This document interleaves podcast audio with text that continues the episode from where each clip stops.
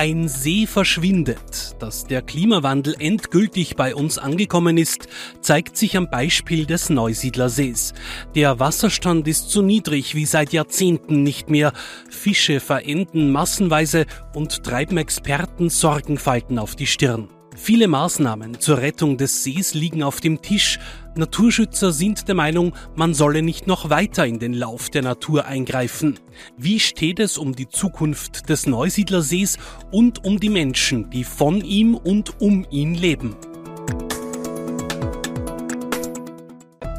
Zum Thema Neusiedlersee im Profiltalk heute Sebastian Hofer, Profiljournalist und Herausgeber Christian Reiner. Schön, dass ihr da seid. Äh, Sebastian, ich starte mit dir. Wie schlimm ist es denn bestellt um den Neusiedlersee? Wie dramatisch ist die Situation?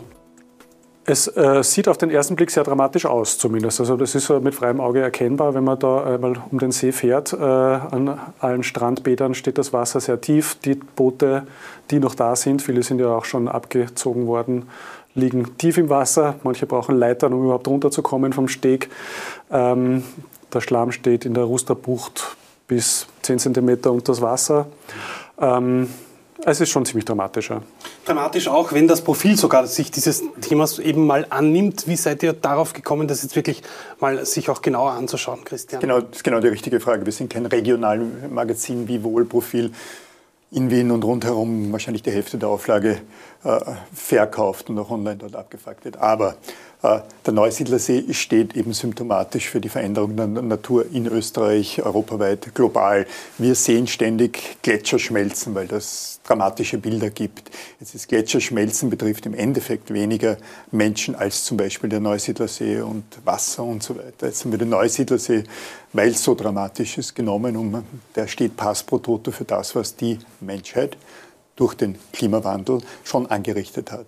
Das ist eine, eine Geschichte, die wir lange diskutiert haben, so wie die meisten Titelgeschichten, und eben draufgekommen sind, ohne dass es da viel, viel Gegenstimmen gab in der Redaktion, dass man an kaum bildhaft, an kaum einem Naturereignis besser zeigen kann, äh, wohin das alles führt. In dieser Geschichte wird das, das ist eine ein poetischer Abgesang eigentlich. Man könnte es sehr dramatisch sagen auf die Menschheit. Das ist vielleicht zu dramatisch, da der Unterton, wie oft beim Sebastian Hofer, eigentlich ein freundlicher ist, aber da der Unterton doch ein, ein apokalyptischer ist. Und diese poetische Geschichte ist angereichert mit Fakten. Historisch, aber eben auch damit, was, was sich also was Biologen, Klimaschützer, Wasserforscher, würde ich jetzt fast sagen, jetzt dazu sagen. Und so versöhnlich. Wir haben ich spreche jetzt vielleicht zu viel, aber wir, wir sprachen darüber. Der, der, der, Abschluss der Geschichte war fast schon ein bisschen zu versöhnlich. Wir haben es dann noch einmal dann doch wieder dramatisiert, um es dorthin zu bringen, wo es nämlich wirklich ist. Es ist dramatisch und es geht nicht nur um den Neusiedlersee. Jetzt sagen viele, die den Klimawandel auch vielleicht sogar verleugnen oder, oder sagen, das ist nicht menschengemacht. 1965 war der Stand des Neusiedlersees zum letzten Mal so niedrig.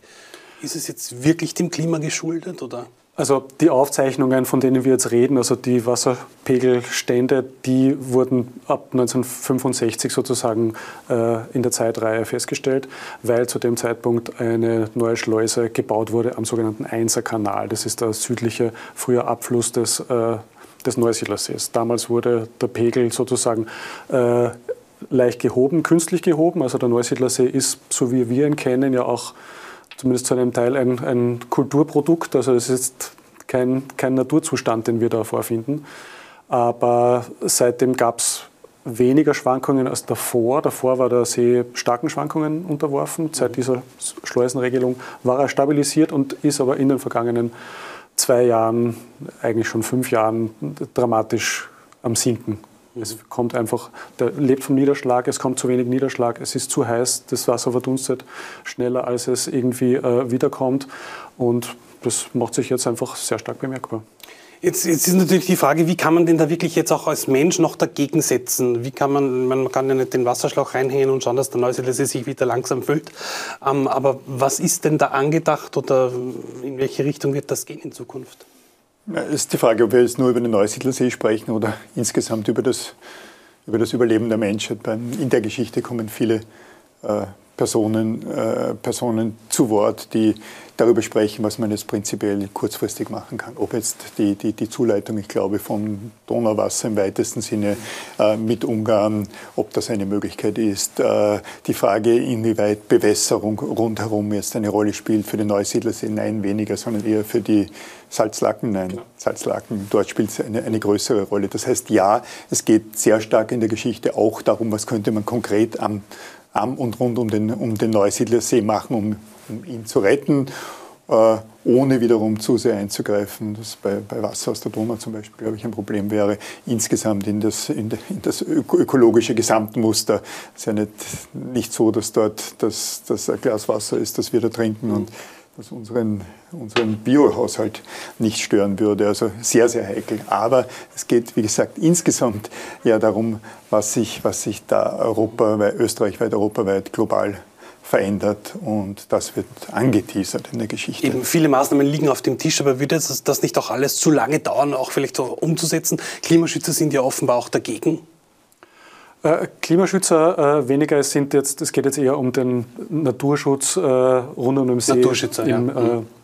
Äh, im, im, äh, also dort im Seewinkel vor allem. Ähm, da gibt es auch gute Argumente, wie ich finde, dafür, dass man das so lässt einfach. Also es trocknet aus, ist so. Also mhm. der, äh, der, Landwirt und der Touristiker, die da in der Nähe arbeiten äh, und tätig sind, würden das anders sehen natürlich. Also es gibt es ist ein sehr komplexes System und es hängen wahnsinnig viele Faktoren äh, daran, ökologische, aber auch ökonomische. Und ähm, insofern äh, ist es jetzt kurzfristig wahrscheinlich unlösbar. Also kurzfristig muss man auf Niederschläge hoffen, also das so, so traurig das ist. Und äh, also diese, diese Zuleitung, die da angedacht ist, äh, also ich, ich, sehe das nicht in den, nächsten, in den nächsten zwei Jahren. Also wenn dann und das wäre schon, wär schon flott sozusagen. Ne? Aber würde er, würde er wirklich austrocknen, also wirklich das Wasser versiegen? Wäre das ein mögliches Szenario? Es ist möglich. Es ist auch schon, ist auch schon passiert in der Vergangenheit. Also es ist schon lange her, 150 Jahre. Aber damals war der Neusiedler See komplett ausgetrocknet. Also das Potenzial dazu hat er. Ähm, er ist einfach ist ein, eine flache Lacke. Ne? Also da ist äh, jetzt ungefähr ein Meter Tiefststand. Und äh, also das, das kann dann auch sehr schnell gehen. Er gilt ja als das, das, das Meer der Wiener. Wenn es das nicht mehr gibt, kommen wir alle zu dir und den trauen Sie, lieber Christian. Gerne auch mit SchauTV ja. im Rahmen des Tiefenrauschprojektes. Genau, der ist noch 100, über 190 Meter mehr verraten. 191. Ja, 191, es gibt neue Messungen. Wir genau. schauen mal. Ist aber tatsächlich der Fall. In meinem Segelclub in Ebensee kommen Boote, die vom Neusiedlersee gebracht werden und dort gewässert werden und am Abend wieder rausgeholt werden mhm. müssen, weil am Neusiedlersee Segeln inzwischen für sehr viele Boote unmöglich wurde. Eben, da sieht man es schon. Und ich will noch mal zurück auf dieses Symbol. Es ist das Meer der Wiener eben, wie ich schon angesprochen habe. Was bedeutet denn das auch, wenn der Neusiedlersee nicht mehr wäre, auch für die Menschen dort, für den Tourismus, für die vom Neusiedlersee oder um den Neusiedlersee auch leben?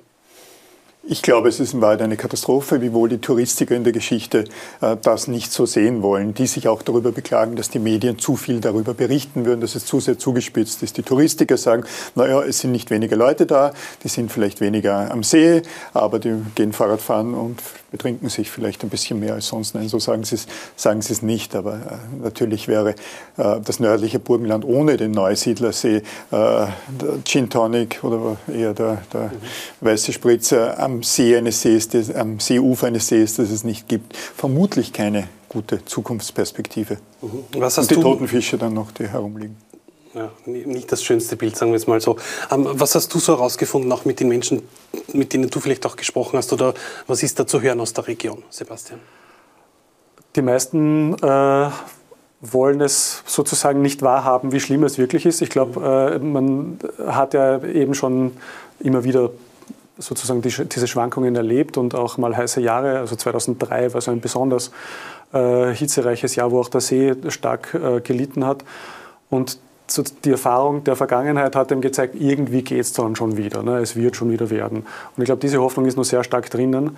Und ich fürchte, dass diese Hoffnung äh, diesmal an die Wand fahren wird, wenn ich das so sagen kann. Also mhm. ähm, wenn man jetzt wirklich darauf hofft, dass, dass sich das natürlich wieder reguliert, ähm, wird man möglicherweise enttäuscht werden. Mhm. Wenn ich jetzt so schaue, so generell Gletscherschmelze, kein Schnee im Winter, im Sommer vielleicht keine Seen mehr oder mhm. der Neusiedler sieht ja austrocknet. Inwiefern muss denn Tourismus anders gedacht werden, auch in Zukunft in Österreich?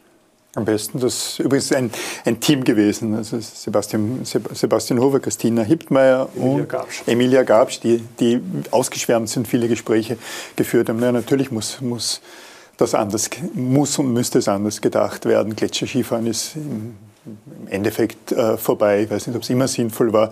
Äh, beim Bergsteigen ist es auch ein bisschen schwieriger geworden, weil die, die, der Berg brüchig wird und, und manches gefährlicher wird.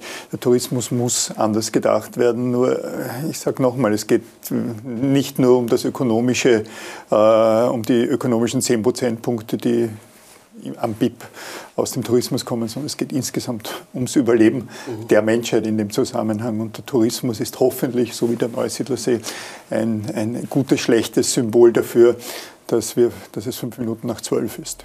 Dankeschön euch beiden. Alles über die Dramatik der Situation am Neusiedlersee lesen Sie im neuen Profil.